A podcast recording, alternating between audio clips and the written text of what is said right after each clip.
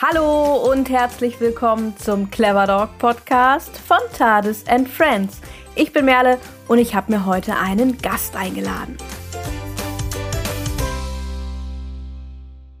Über 10 Millionen Hunde leben in deutschen Haushalten. Eine Frage haben all diese Hundehalter und Hundehalterinnen gemein.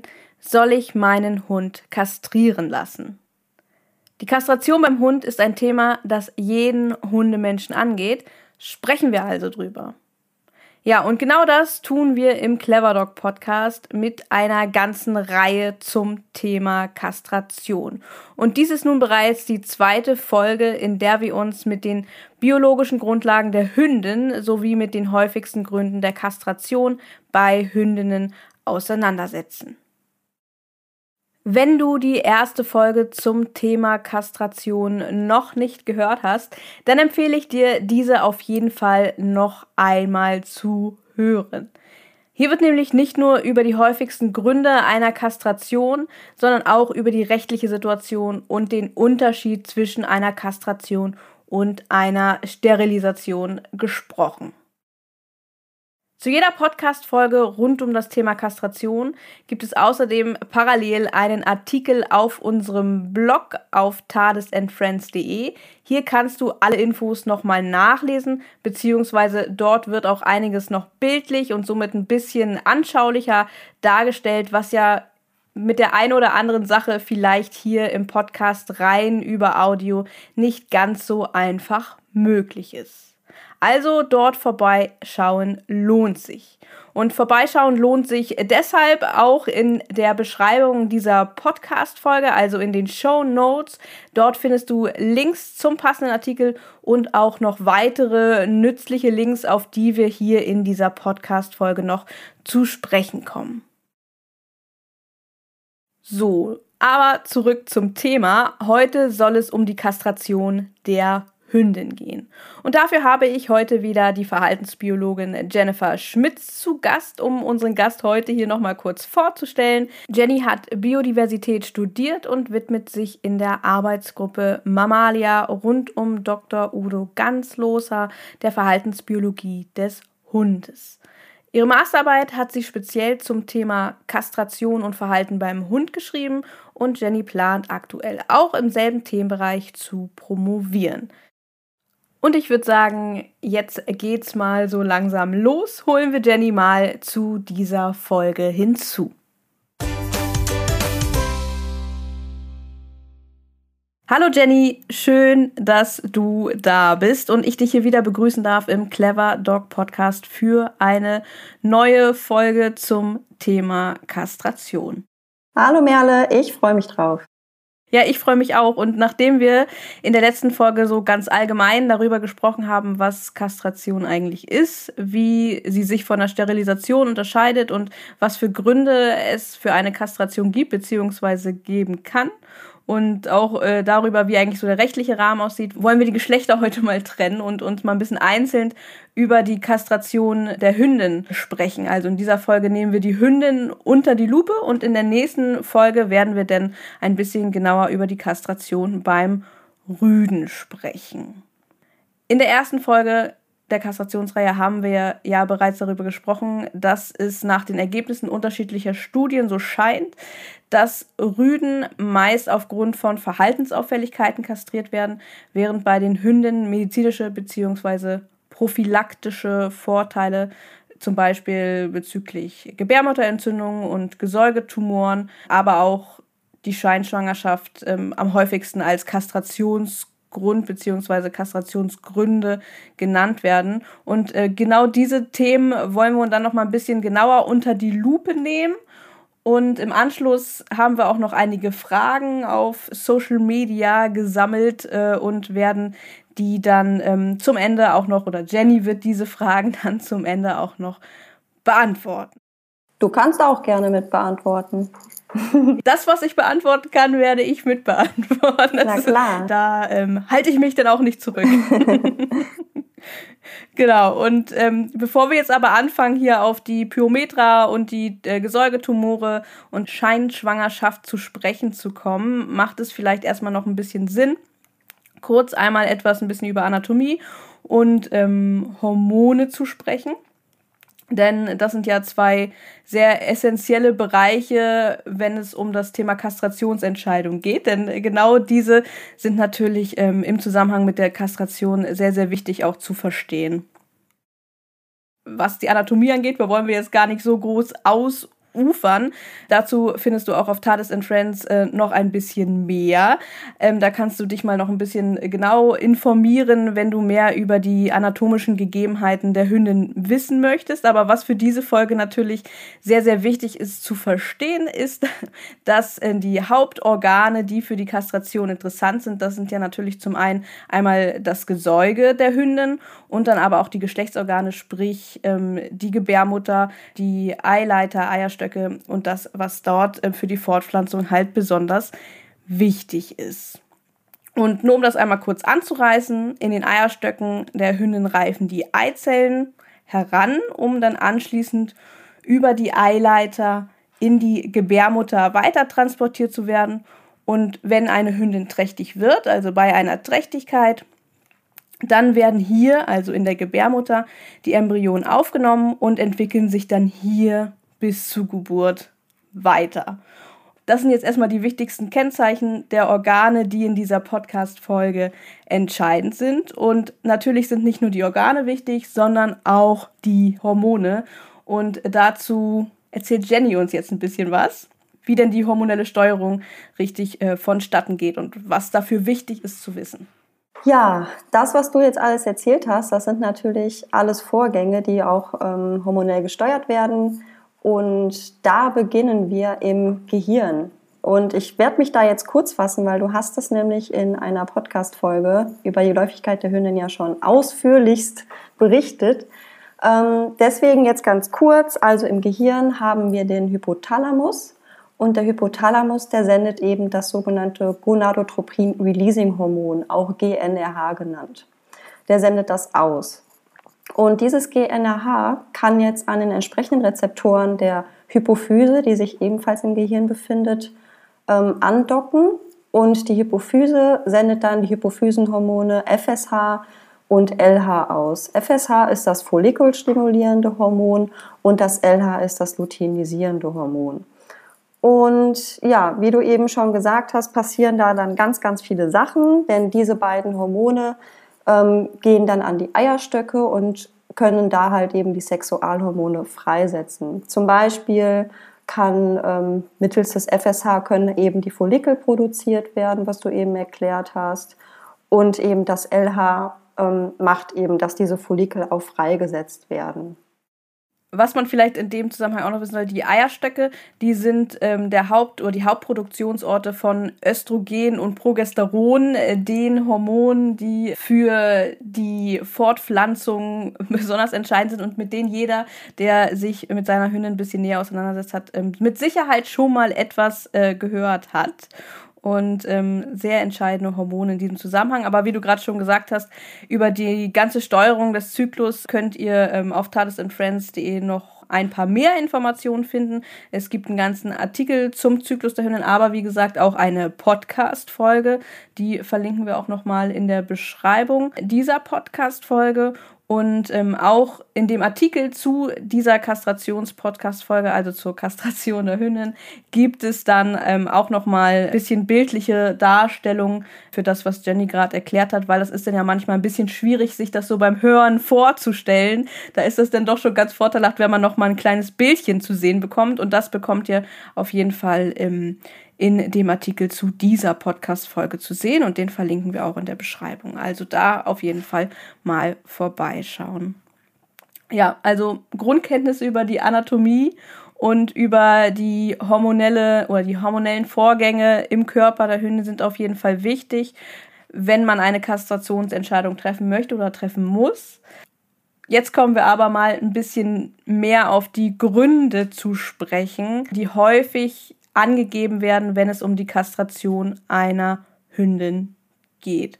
Und einer der wohl am häufigsten genannten Gründe ist die Pyometra, die Gebärmutterentzündung bzw. die Vorbeugung oder entsprechend auch der Zwang im Falle einer akuten ähm, Gebärmutterentzündung. Und ähm, ja, Jenny, wie sieht es hier oder wie sind die Gegebenheiten hier und ähm, ist das ein guter Grund? Kann es ein guter Grund sein? Wie sieht es mit der Gebärmutterentzündung aus? Ja, also die Gebärmutterentzündung, die wird ja auf schlau, wie du eben schon gesagt hast, Pyometra genannt.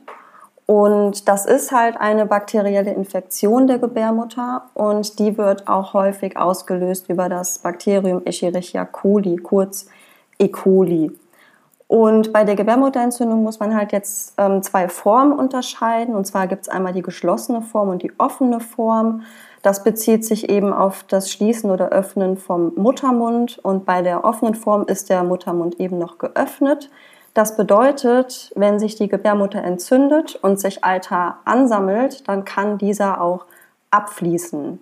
Und das kann man halt auch sehen. Das heißt, man hat hier so einen bräunlichen, auch manchmal auch übel riechenden Vaginalausfluss und kann dementsprechend auch direkt handeln und ab zum Tierarzt. Bei der geschlossenen Form, die ist halt so ein bisschen tricky, weil eben die, ähm, der Muttermund schon geschlossen ist und der Eiter sich eben im Bauchraum ansammelt und ähm, eben nicht mehr abfließen kann. Und das ist halt wirklich auch eine sehr, sehr blöde Variante der Pyometra, die häufig auch ähm, eine Todesfolge hat. Denn wenn es halt eben äußerlich nicht so sichtbar ist, vielleicht noch wenn der Bauchraum sich ähm, wölbt, dann muss man halt auf so Symptome achten, wie zum Beispiel vermehrtes Trinken, Appetitlosigkeit, wobei diese ganzen Sachen halt auch total variabel wieder sind, was halt eben so eine Diagnose für eine Pyometra für den Laien jetzt erstmal schwierig macht. Und deshalb ist es halt auch so wichtig, ähm, darüber aufzuklären, dass es das eben gibt, weil man kann nicht in einem Zuge sagen, ey, kastriert nicht eure Hunde und im zweiten Zug dann sagen, okay, wir müssen jetzt hier mit der Aufklärung dann auch aufhören, weil das ist halt schon ein super, super wichtiger Grund, auf den man halt ähm, auch achten sollte. Und was ich da halt rate, immer jedem ist, ähm, also das gab mal so eine Studie, die halt herausgefunden hat, das war Hahn 2009, ähm, der hat herausgefunden, dass eine Pyometra halt häufig äh, zwischen den Jahren so von 6 bis 9,4 Jahren sind die Hündinnen dann alt und dass die halt häufig im Metöstrus ähm, auftritt. Natürlich kann die Pyometra halt auch immer auftreten, egal wie alt der Hund ist, auch schon mit sechs Monaten und die kann halt auch im Anöstrus, Östrus oder Proöstrus auftreten. Ähm, und deswegen würde ich halt immer dazu raten, dass man eben die Hündin im Metöstrus doch mal prophylaktisch ähm, schallen sollte, also einen Ultraschall machen sollte das kann ich jedem einfach immer nur ans Herz legen, weil so eine Pyometra ist wirklich eine richtig üble Angelegenheit, denn wenn wir die geschlossene Form haben und sich so viel Alter schon angesammelt hat im Bauchraum, ähm, ja, dann kann es halt auch platzen und die, äh, die Bakterien treten halt aus und die Hündin würde sich quasi von innen heraus vergiften. Das ist eine ganz üble Krankheit. Mhm. Aber es ist natürlich auch so, dass nicht jede Hündin zwangsläufig eine Gebärmutterentzündung bekommen muss. Aber es ist natürlich ein gewisses Risiko da. Und das eine ist halt prophylaktisch zu kastrieren, um der Gefahr gänzlich aus dem Weg zu gehen. Das andere ist aber natürlich, dass einem auch noch ein paar andere Möglichkeiten zur Verfügung stehen. Natürlich eine geschlossene ähm, Pyometra, die ist nicht so einfach zu diagnostizieren. Du hast ja auch schon gesagt, es gibt da auch einfach nicht ähm, ja, eine pauschale Liste von Symptomen, die immer auftreten, sondern das kann sich durchaus auch unterscheiden. Das heißt, da ein Risiko, das nicht zu erkennen, ist wohl auch da. Aber man kann ja zum Beispiel auch ähm, seine Hündin ähm, wirklich dann schon von Beginn an, ab der ersten Läufigkeit, wirklich auch dokumentieren, wie verhält sie sich wann, ähm, weil Hündinnen verhalten sich ja auch während der Läufigkeit ähm, häufig anders als, sag ich jetzt mal, im, im ähm, Anöstrus. Nee, nee, kriege ich gar nicht mit. Nee, mm, nee. genau. Und äh, bevor man sich dann halt eben jedes Mal große Sorgen macht, macht es ja auch Sinn, das wirklich mal zu dokumentieren, was ist eigentlich normal und was ist das nicht normale Verhalten im Zyklus. Ne? Um dann auch zu wissen, okay, jetzt ist irgendwas komisch oder ich vermute, jetzt ist was komisch, jetzt gehe ich vielleicht mal zum Tierarzt und lass mal checken, ob da was, ob da was ähm, los ist und ob äh, da was zu unternehmen ist. Ja, und dazu wollte ich auch noch was erzählen und zwar ähm, meine ehemalige Nachbarin, die ist halt tiermedizinische Fachangestellte und die habe ich natürlich dementsprechend auch super duper oft ausgefragt. Und ich selber, als ich dann zum ersten Mal von Opium, das ist jetzt natürlich schon lange her, aber als ich das erste Mal davon gehört habe, dass sowas dass es sowas gibt, ähm, habe ich natürlich auch Panik gekriegt und habe dann direkt quasi mit dem Messer schon in der Küche gestanden und dachte mir so, ich muss jetzt sofort diese Gebärmutter oh, rausholen. Je. Und ähm, habe mich dann von ihr aufklären lassen. Man muss dazu sagen, ähm, wenn man die Hündin gut kennt, wenn man seinen eigenen Hund gut kennt und das Verhalten gut kennt und auch prophylaktisch zum Arzt geht, dann ist das halt wirklich auch eine Sache, die man auch frühzeitig erkennen kann. Und sie selber hat mir auch erzählt, ähm, Jenny, mach dir keine Sorgen, bei uns kommen Hündinnen an, äh, die wegen der Pyometra irgendwie äh, sterben, eingestiefert werden oder wo es halt wirklich kurz vor knapp ist. Da ist der Bauchraum total aufgewölbt und die Leute, die Patientinnen, die sagen dann sowas wie, ja, ja, nee, die hat schon seit einer Woche nichts gegessen. So, ne? Also das muss man halt auch dazu sagen.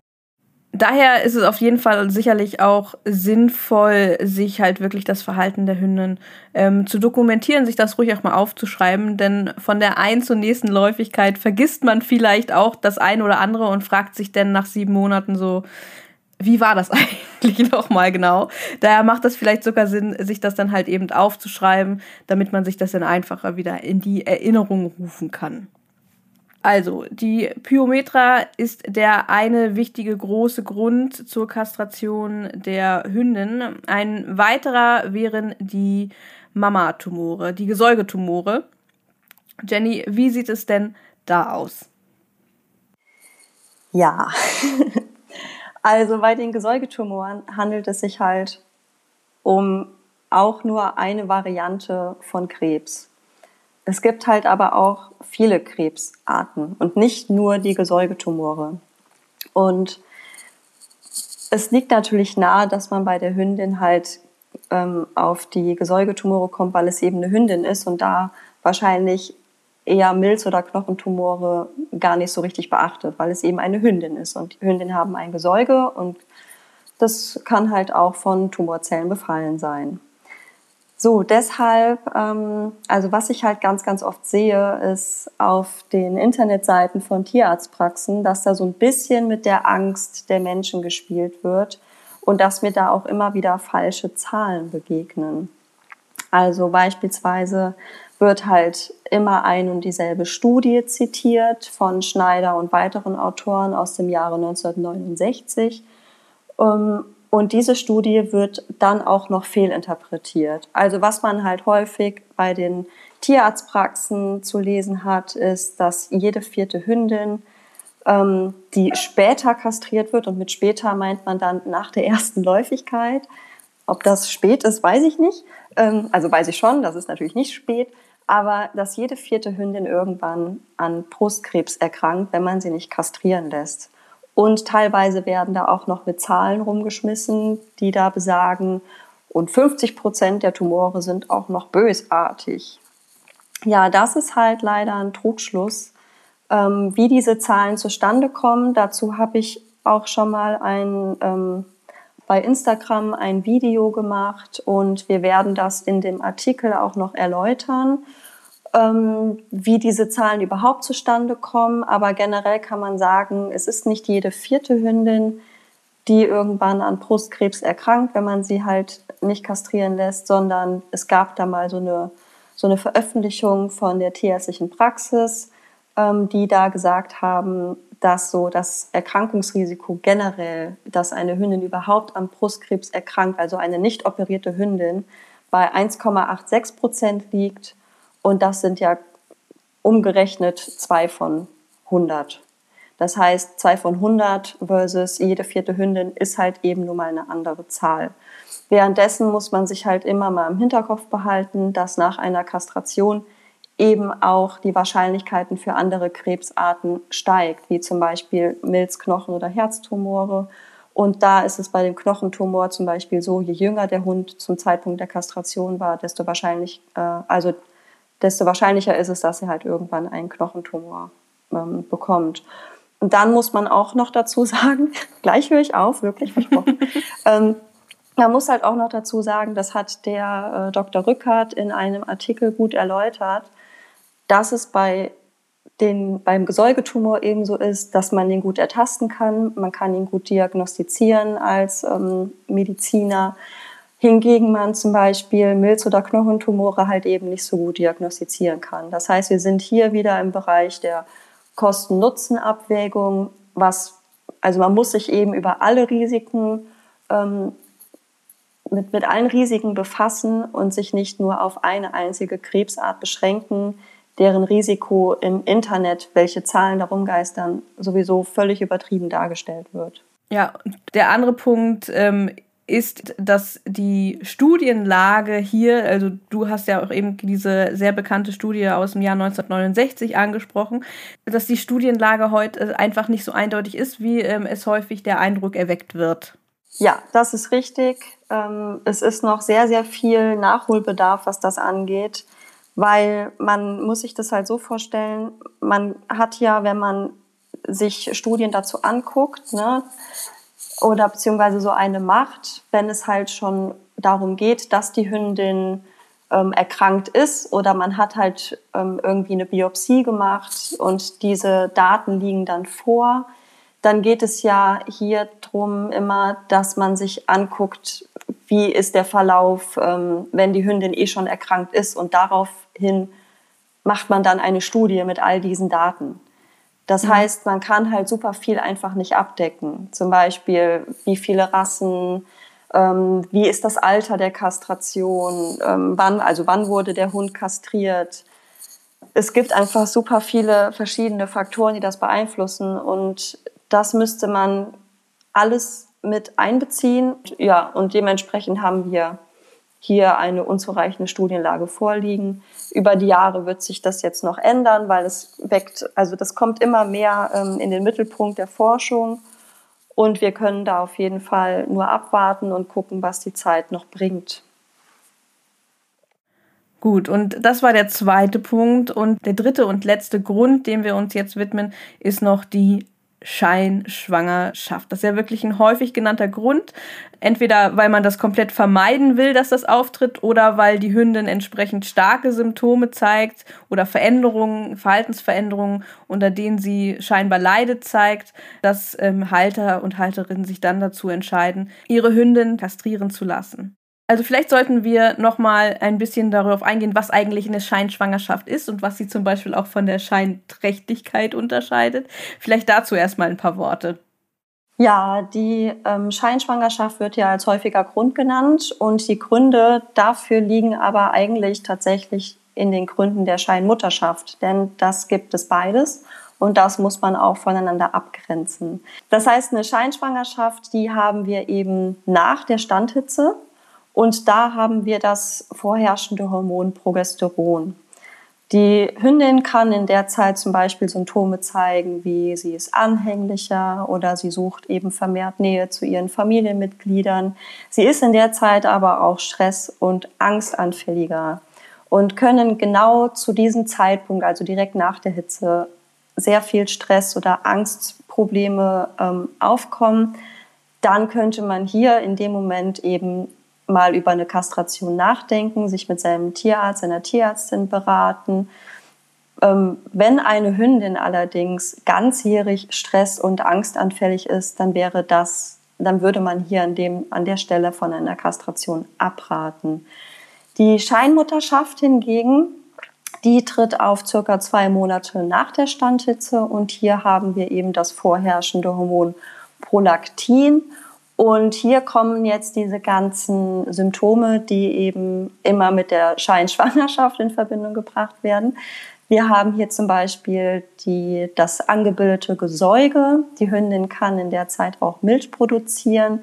Sie möchte in der Zeit vielleicht auch nicht so gerne das Haus verlassen, weil in der Natur würde die ähm, Mutter eben auch nicht gerne ihre Wurfhöhle verlassen. Sie kann unter Stimmungsschwankungen leiden, erhöhte Empfindlichkeit oder auch Abgeschlagenheit. Und in der Zeit kann die Hündin halt auch unter schweren Depressionen leiden oder auch unangemessene Aggressionen zeigen. Und wenn diese Depression und die unangemessene Aggression in dieser Zeit ähm, auftreten, dann wäre das zum Beispiel auch mal ähm, etwas, wo man sich mal anguckt, ob man da nicht vielleicht eine Kastration vorziehen könnte. Wenn eine Hündin aber ganzjährig Depressionen und unangemessene Aggression zeigt, dann wäre an der Stelle eben auch von einer Kastration abzuraten. Dann haben wir hier ja gesagt, bei der Scheinmutterschaft haben wir hier das vorherrschende Hormon Prolaktin. Und da muss man halt jetzt auch nochmal ein ganz großes Aber dazu setzen, denn das Prolaktin, das ist ja ein Hypophysenhormon. So, das wird in der Hypophyse produziert und die Hypophyse befindet sich im Gehirn und wird halt bekanntermaßen mit einer Kastration nicht rausgeschnitten, sondern die existiert noch weiterhin. Und eine Hündin kann eben auch Prolaktin oder auch ein Rüde kann eben Prolaktin produzieren, wenn zum Beispiel ein Welpe einzieht oder eben die Halterin ähm, nach, selber Nachwuchs bekommt, also menschlichen Nachwuchs bekommt. Das heißt, all diese ähm, Symptome, die wir dann während der Scheinmutterschaft hätten, hätten wir halt auch bei einer kastrierten Hündin oder halt eben auch Rüde, weil dadurch wird eben das Brutpflegeverhalten ausgelöst und das haben wir auch in beiden Geschlechtern. Und da sieht man mal, wie wichtig es ist, ähm, das auch wirklich auseinanderzuhalten, Symptome einer Scheinträchtigkeit und Symptome einer Scheinmutterschaft. Denn ähm, beides ähm, hat ganz unterschiedliche Ursprünge und auch ganz unterschiedliche hormonelle Vorgänge, die dort stattfinden. Und ähm, dass es da wichtig ist, das nicht so in einen Topf zu schmeißen. Vielleicht kann man dazu noch sagen, dass eben alle weiblichen Vertreter der Hundeartigen eben diese Scheinschwangerschaft und die Scheinmutterschaft haben. Und das ist halt auch total schlau, dass das so ist, weil wir Menschen haben ja zum Beispiel sowas wie Milchersatzprodukte. Ne? Wenn wir zum mhm. Beispiel nicht säugen können, gibt es Milchersatzprodukte, die wir uns einfach im Supermarkt kaufen können. Das ist eine gute Sache. Aber in der Natur gibt es das natürlich nicht. So ein Hund kann in der Natur oder ein Wolf kann in der Natur nicht einfach mal zum Supermarkt rennen und sich ein Milchersatzprodukt kaufen, und ähm, dementsprechend war das halt total schlau von der Natur, eben andere Wege dafür zu suchen. Und also ne, zu suchen, wir sprechen jetzt hier von evolutiven Vorgängen, das ist natürlich alles, ne? Du, du weißt so. Versinnbildlich ähm, natürlich. Versinnbildlich, genau. Und ich würde eben so eine Scheinschwangerschaft oder Scheinmutterschaft nicht per se als Krankheit bezeichnen, sondern für mich selber ist es eben ein Meisterwerk der Evolution. Und in der Verhaltensökologie spricht man da halt auch von einer Erhöhung der Fitness, weil eben wenn die eigene Mutter nicht säugen kann, können das halt eben andere Gruppenmitglieder ähm, erledigen. Und das finde ich ist einfach eine, ich finde es einfach eine voll, voll geile Sache. Also das als Krankheit zu bezeichnen, das ist ja. Ja, das ist, das, ist, das ist auch sehr schwierig und ich glaube, da spielen auch ähm, bei der Thematik auch nicht selten die Emotionen der Halter und Halterinnen selbst äh, eine wichtige und große Rolle, denn da muss man auch aufpassen, dass man wirklich ähm, schaut, was ist jetzt wirklich extrem, wo leidet die Hündin wirklich oder was ist eigentlich wirklich auch ähm, normales Verhalten für diese, ja, für diese Art. in ja. dem Fall, in dem, in dem äh, in dem Abschnitt des Zykluses, ne? Und dass man da halt auch wirklich guckt, was sind meine Emotionen und was ist tatsächlich vorhanden und dass man sich dann eben vielleicht auch jemanden von außen ähm, mal ähm, zu Rate zieht, bevor man da sofort eine Entscheidung trifft. Auf jeden Fall. Also ich kann auch immer nur wieder betonen, dass so Unannehmlichkeiten während der Läufigkeit der Hündin halt total abhängig sind vom subjektiven Empfinden des Halters. Also ich habe ja letzte Folge habe ich ja schon gesagt, wäre meine Hündin bei wem anders gelandet, wäre die halt schon längst kastriert worden. Weil, also ich wollte das bei Instagram auch mal ähm, zeigen, wie nervig die sein kann. Also, im, also relativ gesehen, ne? Es gibt halt Hunde, die sind eben von Natur aus so wie Exi in der Läufigkeit. Und da würde zum Beispiel jemand sagen, nö, ist doch eigentlich völlig normal. Ähm, aber meine Hündin ist eigentlich im Normalzustand. So im Anöstrus ist die halt total gechillt. So, die kann halt ständig irgendwo rumliegen. Ja, und während der Läufigkeit ist die halt richtig bescheuert, ne? Also richtig. Die quietscht die ganze Zeit rum, die kratzt an mir rum, die will ständig essen und die wird halt auch richtig fett, so, ne? Die ist eine richtig dicke Wurst vom Östrogen halt eben. Und äh, ja, die ist schon ziemlich nervig. Oder draußen, ne? Sobald, wir, sobald die einfach aus 50 Meter Entfernung einen anderen Hund sieht, ist völlig egal welches Geschlecht, fängt die halt an zu fiepsen. so wie Hunde, die wir im Training haben, wo wir halt äh, auch mal mit denen dran arbeiten, dass man halt nicht zu jedem Hund hinrennen darf. So ist die halt während der Läufigkeit. Und für mich ist es natürlich super schön, weil ich hatte ja vorher mit ihr diese Artgenossen-Aggressionsproblematik. Dementsprechend habe ich dabei natürlich ein ganz anderes Empfinden. Ich finde es nicht nervig, sondern ich freue mich halt darüber. Aber so nach drei Jahren jetzt, äh, muss ich sagen, geht es einem halt schon durchaus mal auf die Nerven. Ne? Also ich kann das voll verstehen, dass jemand ähm, sagt, boah, das ist so nervig, ich möchte es gar nicht. Ähm, aber man muss sich halt auch mal bedenken, das sind halt, ist halt ein abgegrenzter Zeitraum im Jahr. Ne? Mhm. Also es ist zweimal im Jahr für ein, für ein paar überhaupt. Tage, wo die halt so, ja, wenn überhaupt. Ne? Also geht schon klar, kann man machen. Ja, so ist das. Und ähm, jetzt haben wir auch die drei Gründe ähm, ganz gut durchgesprochen, also diese Hauptgründe, mal einen Überblick äh, dazu gegeben, zu einigen von den Themen, ob jetzt zu der Pyometra oder den ähm, Mama-Tumoren wird es auch noch ähm, einige weitere Informationen geben. Je nachdem, wann du diesen Podcast hörst, wird es vielleicht dazu auch noch ähm, eine Mini-Podcast-Folge oder ähm, auch einen Artikel geben, um dann noch mal ein bisschen genauer zu lesen, auch unabhängig von der Kastrationsthematik, da das doch wirklich Themen sind, die gerade Hündinnen, Halter und Halterinnen ähm, sehr beschäftigen, ähm, wird, wenn es vorhanden ist, auf jeden Fall auch in der Beschreibung dieser Podcast-Folge verlinkt. Und ähm, da wir uns jetzt heute ganz explizit der Hündin widmen, haben wir natürlich im Vorhinein auch ähm, noch ein paar Fragen ähm, zukommen lassen. Also wir haben auf Social Media ein paar Fragen gesammelt und da ist auch ein bisschen was zusammengekommen und da wollen wir natürlich jetzt auch noch mal ein bisschen ähm, näher drauf eingehen. Und ich würde sagen, ähm, Jenny, wenn du dich bereit fühlst, äh, lass uns doch mal starten und uns hier mal die Fragen anschauen, die reingekommen sind. Ich bin bereit. Ich trinke noch gerade einen Schluck Kaffee. Aber dann bin ich bereit. So, die erste Frage. Was wären Gründe, wo und wann man dazu raten könnte, eine Hündin zu kastrieren? Ein bisschen haben wir es ja schon angerissen, aber vielleicht magst du noch mal kurz das so ein bisschen zusammenfassen. Ja, also in erster Linie muss man halt immer sagen, das ist halt eine Einzelfallentscheidung. Ne? Das heißt, für den einen kann es ein Grund sein, für den anderen eben nicht, weil für den einen wiederum andere Sachen ähm, nachteiliger werden als vorteiliger. Also es ist und bleibt einfach eine ganz individuelle Kosten-Nutzen-Analyse. und ansonsten habe ich ja eben schon mal ähm, ein paar Sachen genannt, ne, wo man halt sagen könnte, okay, ähm, während der Scheinmutterschaft oder der Scheinschwangerschaft, wenn da die und diese Sachen halt eben auftreten, was auftreten kann, aber wenn es halt nicht mehr im Rahmen ist und auch wirklich zeitlich nur dann auftritt, dass man da eben mal über eine Kastration nachdenken sollte, sich beraten lassen sollte. Und da, wenn es möglich ist, auch noch Zähne zusammenbeißen und vielleicht bis nach der dritten Läufigkeit warten, bis die Hündin eben erwachsen geworden ist. Ja, und klar, immer dann, wenn eine medizinische Indikation vorliegt, also eine akute Pyrometra oder auch wirklich ähm, ja, so krasse physiologische Veränderungen während äh, Scheinträchtigkeit, Scheinmutterschaft, äh, dann kann das auch durchaus sinnvoll sein. Da sollte man sich auf jeden Fall dann mit seinem Tierarzt zu absprechen. Beziehungsweise, ja, wenn eine akute Pyometra vorliegt, vor allem eine geschlossene, da gibt es dann auch nicht mehr viel zu besprechen. Da ist es nee. auf jeden Fall dann angebracht, da entsprechend schnell zu handeln. Genau, kastrierte Hündin immer besser als tote Hündin. Das auf jeden Fall. Und da kommen wir auch eigentlich schon direkt zur nächsten Frage. Ähm, stimmt es, dass eine Kastration der Hündin im fortgeschrittenen Alter vor Pyometra schützt? Also, ähm, man muss jetzt erstmal sagen, dass eine Kastration ja erstmal nur bedeutet, dass die Eierstöcke entfernt werden. Und bei der Totaloperation wird ja eben auch die Gebärmutter entfernt.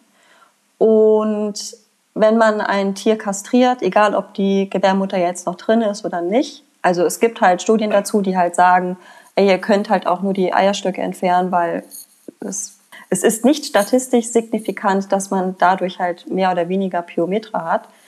Ähm, dementsprechend während der, also wenn ein Tier kastriert ist, dann hat man ja diesen ganzen Zyklus nicht mehr.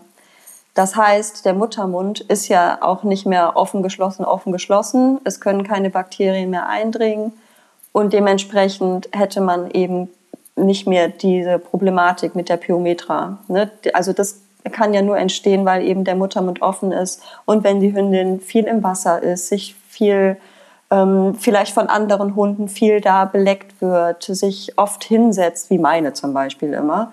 Egal welches Wetter, Wind und Wetter, setzt sie sich in jeden Matsch und ich denke mir, hör doch mal auf, du, der Muttermund ist offen, mach das nicht. Aber ne, das fällt ja alles weg. Also wenn man halt kastriert, dann hat man ja eben diese hormonellen Einflüsse nicht mehr. Das heißt, eine hormonell bedingte Pyometra ist halt dann so Stand von mir auszuschließen. Man kann natürlich immer irgendwie Reste noch dazu haben, wenn man jetzt beispielsweise eine Totaloperation hat oder so. Aber nee, also nee. Natürlich kann man dann in dem Sinne sagen, wenn die Gebärmutter dann ganz raus ist, weil es eben eine Totaloperation ist, die dann vorgenommen wird, dann ist natürlich keine Gebärmutter mehr vorhanden und die sich dann entsprechend auch nicht mehr entzünden kann. Ja. Das, das ist, ist das ein Organ nicht vorhanden, dann kann es sich nicht entzünden. Genau, genau. Und ähm, genau, da haben wir jetzt auch schon ein paar Vor Fragen sogar vorgegriffen, die halt hier auch noch kamen. Hier kam noch eine Frage, wenn man die Hündin kastrieren lässt, ist es dann wirklich besser, alles herauszunehmen oder sollte die Gebärmutter erhalten bleiben? Ist wieder eine Kosten-Nutzen-Analyse, die man da vornehmen muss, weil man ähm, immer bedenken muss, dass bei einer Kastration, die kann halt auch ähm, minimalinvasiv passieren und die Totaloperation, da wird halt eben auch der Bauchraum geöffnet. Ne? Also wir haben da bei der, ähm, bei der, wenn nur die Eierstöcke entfernt werden, kann das halt eben über Endoskop einfach gemacht werden. Man hat halt so kleine Schnittchen und hat dann halt wenig Risiko. Und bei einer Totaloperation wird eben der Bauchraum geöffnet und die Gebärmutter halt entfernt. Das ist wieder total einzelfallabhängig, was man halt will, was man möchte, weswegen man das macht wenn man halt kastriert wegen einer Pyometra, wäre man halt blöd, wenn man die Gebärmutter drin lässt. Ne, also das sind halt, ist es halt total unterschiedlich, was man halt ähm, für eine Hündin hat. Hat die ein höheres Blutungsrisiko? Zu welchem Zeitpunkt wird kastriert? Also das sind halt erstmal die Fragen, die man sich stellen sollte. Und da würde ich das auf jeden Fall mit einem entsprechenden Tierarzt, mit einer entsprechenden Tierärztin abklären, was jetzt in diesem Fall besser wäre. Und auch nochmal dazu habe ich noch eine weitere Frage bekommen, und zwar ähm, überwiegen die Vorteile bei der Kastration, also bezüglich der äh, Entzündung, oder kann es auch zu anderen Entzündungsprozessen kommen, wenn die Gebärmutter jetzt zum Beispiel bei einer Totaloperation entfernt wurde? Da würde ich jetzt erstmal sagen, es kann halt immer zu irgendwelchen Entzündungen kommen, egal ob die Gebärmutter jetzt drin ist oder nicht drin ist. Also es kann ja immer passieren. Aber die ähm, reine Gebärmutterentzündung, die wirklich über die ähm, über das Bakterium Escherichia coli oder andere Bakterien ausgelöst wird, die die Gebärmutter betrifft, das kann dann nicht mehr passieren, weil die ist ja dann nicht mehr da und sich irgendwie anders ausweiten. Wir haben ja eben nicht mehr die, ähm, diesen offenen Muttermund in dieser bestimmten mhm. Zeit. Ne, das heißt, dieser Faktor, also der Faktor der hormonell bedingten Gebärmutterentzündung und alles weitreichende, das würde halt wegfallen. Also wir sehen schon, die Pyometra ist auf jeden Fall ein riesen, riesen, riesengroßes Thema. Und ähm, dazu jetzt, wenn wir das den Fragenblock, sage ich jetzt mal, abschließen wollen, ähm, habe ich noch die Frage bekommen. Und zwar, meine größte Angst ist es, eine Gebärmutterentzündung nicht zu erkennen. Was kann ich tun? Ja, verstehe ich. Ähm, ich hatte ja auch die Angst und meine, habe ich eben erzählt, meine Nachbarin konnte mich da so ein bisschen beruhigen, ähm, weil wenn man seine Hündin kennt, das Verhalten kennt und über die Risiken Bescheid weiß, dann kann man hingehen und eben auch ähm, die Hündin im Metöstrus prophylaktisch schallen lassen, also einen Ultraschall machen lassen, um das eben auszuschließen. Und ich sag mal so, wenn diese Angst so weitreichend ist, dass man an nichts anderes mehr denken kann während der Läufigkeit und man ziemlich viel kontrollierend der Hündin den Schwanz hebt, um zu gucken, ob da irgendwelcher Ausfluss noch rauskommt oder so, dann wäre das tatsächlich auch ein Haltergrund für eine Kastration. Also das könnte ich durchaus nachvollziehen, weil so will ja niemand leben. Und ähm, klar, man kann halt viel Aufklärung betreiben. Wer weiß, wo diese Ängste herkommen. Wenn ich so jemanden bei mir in der Kastrationsberatung hätte, würde ich halt ähm, komplett in die Beratung gehen, würde halt aufklären über die Biometra. Aber wenn ich dann halt auch merken würde, dass die Person halt eben wirklich richtig dolle Angst hat und die Hündin ist halt erwachsen, sie hat halt wirklich gar keine Probleme, keine Krankheiten, keine Verhaltensauffälligkeiten etc. etc., dann würde ich in dem Fall auch zu einer Kastration raten im Anöstrus. Ja, und es ist ja nicht nur, dass es dem Halter dann wirklich nicht gut geht, wenn halt wirklich so eine obsessive Angst halt wirklich besteht, eine Angst, die schwer zu bearbeiten ist, sage ich mal, ähm, durch Aufklärung, durch äh, Fakten, durch, ähm, durch mehr Auseinandersetzung mit dem Thema, dann wirkt sich das natürlich auch auf, auf die Hündin aus, ne? Also das oder kann sich durchaus auf die Hündin auswirken, wenn halt der Mensch sehr gestresst ist, dann wird auch der Hund das entsprechend zu spüren kommen und auch entsprechend darauf äh, reagieren, im schlimmsten Fall. Genau, Stichwort Stimmungsübertragung. Kann nach der Sterilisation noch gezüchtet werden? Nein. Nächste Frage. ja, wir hatten ja über das Thema Sterilisation und Kastration, was das eigentlich ist, ähm, haben wir ja in der ersten Folge auch ein bisschen ausführlicher gesprochen, also in der ersten Folge zum Thema Kastration. Da kann ich raten, auf jeden Fall da mal reinzuhören. Danach sollte eigentlich ähm, schnell ähm, äh, Bewusstsein, ähm, was eigentlich die Sterilisation ist und dass es auch nach einer Sterilisation ähm, nicht, wenn zumindest wenn sie gut und ordentlich gemacht wurde, ähm, nicht mehr möglich ist, hier entsprechend ähm, für Nachwuchs zu sorgen. Ja, es ist halt auch gar nicht mal so unselten, was für ein Wort, unselten. Aber es ist gar nicht mal so unselten, dass ähm, auch zum Beispiel ein Stückchen von Eileiter oder auch Stückchen von Samenleiter mit entfernt werden. Also es ist nicht immer nur abklemmen oder nur das reine durchtrennen, sondern es ist halt auch ähm, manchmal auch damit verbunden, Gewebe zu entnehmen und dann ist es halt eigentlich echt nicht mehr möglich. Und so ein bisschen sind wir auch schon beim Tierarzt, also um eine schlaue, kluge Überleitung zur nächsten Frage zu machen. Tierarztwahl zum Stichwort Kastration. Worauf sollte ich achten? Beziehungsweise ich schätze mal, wo sollte man skeptisch werden? Ja, wenn halt Pauschalantworten kommen, ähm, wenn alles pauschalisiert wird und wenn nicht differenziert wird. Und wenn man halt schon irgendwie mit dem Bauchgefühl merkt, diese Person möchte mich jetzt in eine gewisse Richtung drücken. Da sollten doch alle Alarmglocken dran gehen. Und ungefragt. Also wenn ich halt mit ähm, meine Hündin hat einen Pickel am Bein, ich gehe dann mit zum Arzt und dann fragt er mich, ob sie kastriert ist. Das würde ich halt auch schon mal hellhörig werden. Also die beste Frage, beziehungsweise die beste Gegenfrage, die ein Tierarzt stellen kann, ist warum. Das hat mein damaliger Tierarzt aus Bochum gemacht. Ich weiß nicht, ob man jetzt hier Werbung machen darf. Darf ich hier Werbung machen? Das kannst Weil du gerne machen. Weil der ist so gut. Der ist so gut. Der heißt, er heißt Till Erben aus Bochum. So. Till Erben aus Bochum, bester Tierarzt. Ähm, ich bin damals mit einer Hündin zu ihm gegangen wegen einer Kastrationsberatung. Und ja, auch ich gehe zu Kastrationsberatungen, zu Ärzten und Ärztinnen, weil ich ja eben keine Medizinerin bin. So, ne? Also nochmal, um das klarzustellen. Und ich habe mich dahin begeben und habe ihn direkt gefragt, soll ich meine Hündin kastrieren lassen? So direkt, direkt raus. So. Und seine Gegenfrage war, warum? Und das war eigentlich die beste Antwort. So, und dann hat er sich mit mir hingesetzt, hat mich über die Hündin ausgefragt.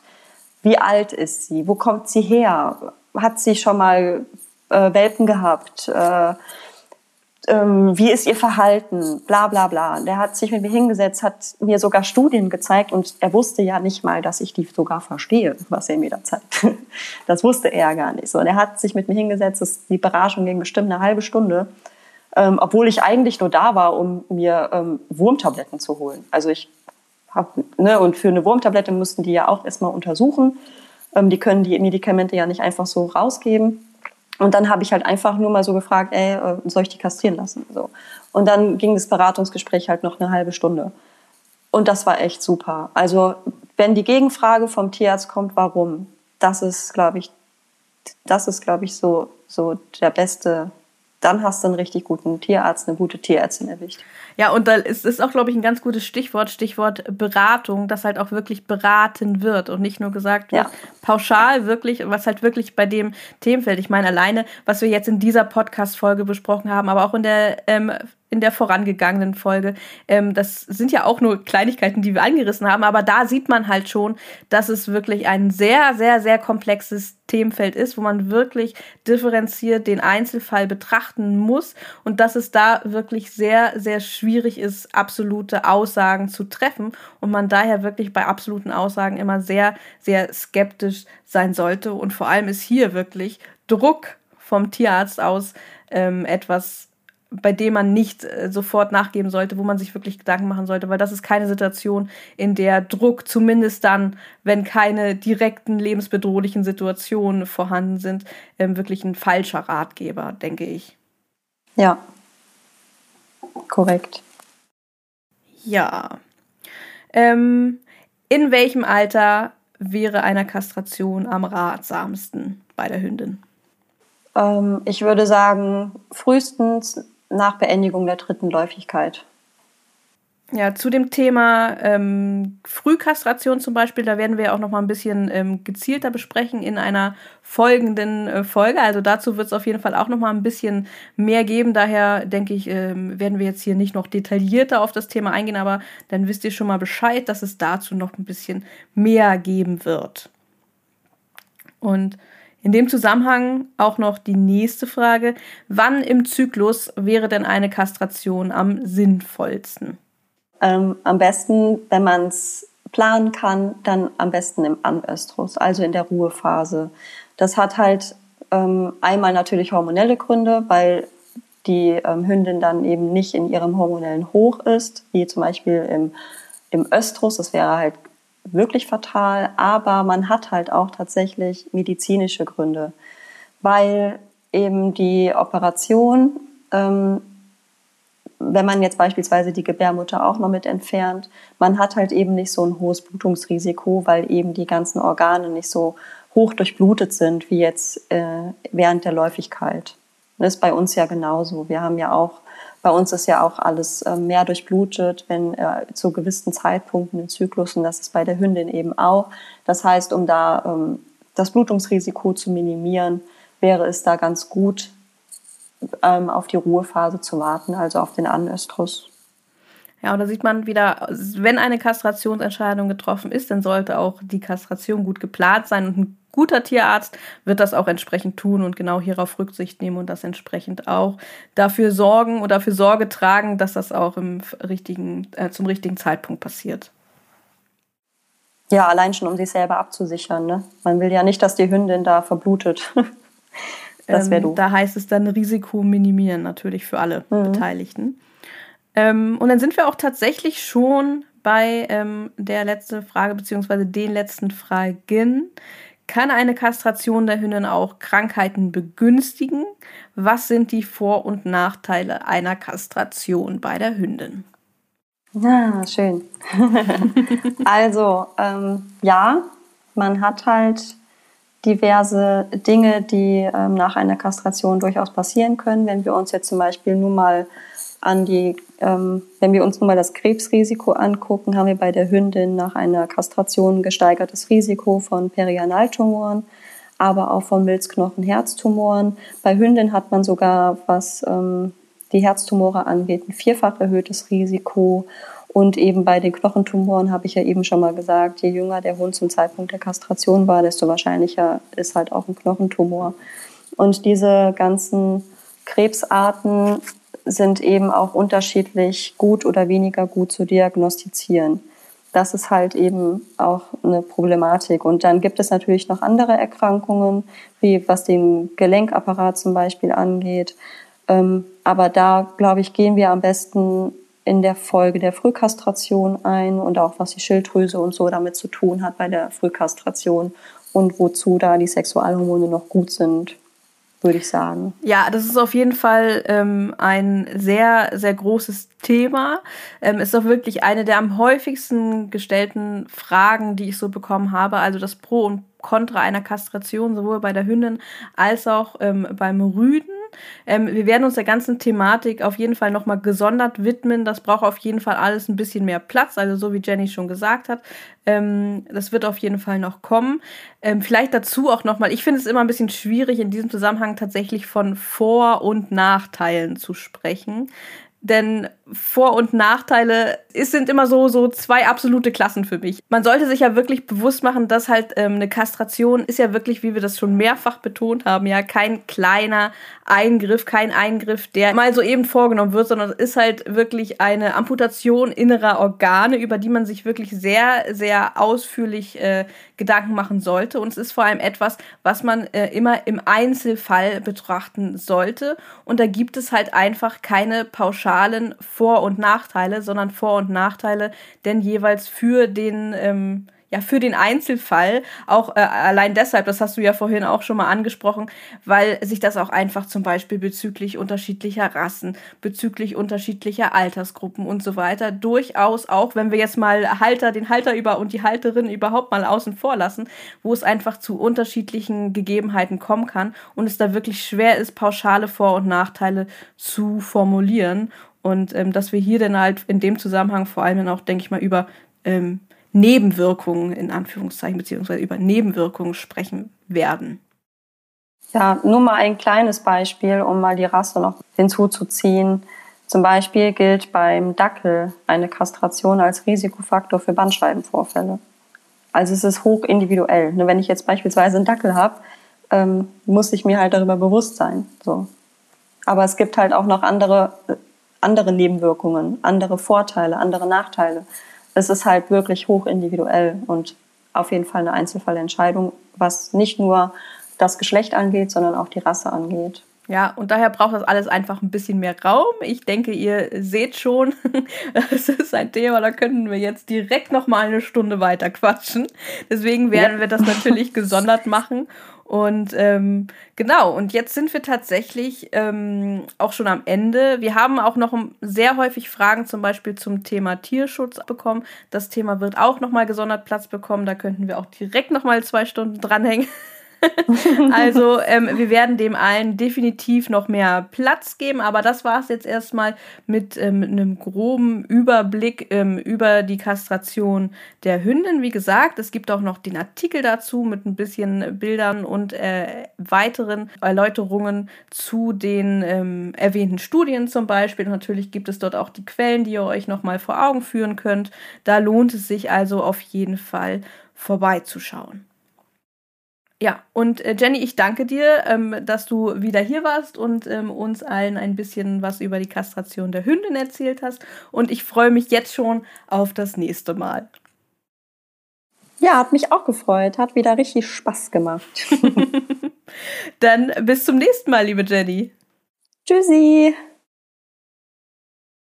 Ja, und das war's auch schon mit unserem kleinen Einblick in das Thema Kastration der Hündin. Ich hoffe, dass du einige Infos für dich mitnehmen konntest. Alle Links, über die wir in dieser Folge gesprochen haben, findest du in der Beschreibung dieser Podcast-Folge, also in den sogenannten Show Notes. Schau da auf jeden Fall mal vorbei. Dort findest du dann alle Wege zu allen Artikeln und Co., die wir in dieser Podcast-Folge erwähnt haben. Bei Fragen und Anregungen kannst du uns natürlich immer zum Beispiel über unsere Social Media Kanäle kontaktieren. Da freuen wir uns auch immer über Feedback jeglicher Form und Farbe sozusagen. Am besten schaust du da mal auf Instagram at Tades Friends vorbei. Und wenn dir diese Podcast-Folge gefallen hat, dann freue ich mich natürlich wirklich sehr, wenn du uns eine Bewertung dalässt und wenn du uns ein Abo dalässt. Also je nachdem, wo du diesen Podcast hörst, kannst du uns Sterne geben oder uns entsprechend auch hier abonnieren, so dass du die nächsten Folgen definitiv nicht verpassen wirst. Und dranbleiben lohnt sich auch auf jeden Fall. Nächste Woche ist wieder Jenny zu Gast und wir werden uns diesmal dann dem Thema Kastration beim Rüden widmen. Und in der Woche drauf wird es weitergehen mit unserer Hundetrainer-Reihe. Dort habe ich dann Dr. Marie Nitzschner zu Gast. Äh, mit ihr werde ich über ihre Hundetrainertätigkeit, aber auch über Wissenschaft und über ihr neues Buch sprechen. Auch auf jeden Fall sehr, sehr spannend. Und dann zum Ende des Monats wird es noch eine große Überraschung geben. Also, es lohnt sich dran zu bleiben und ich freue mich natürlich, wenn du auch dann wieder mit dabei bist.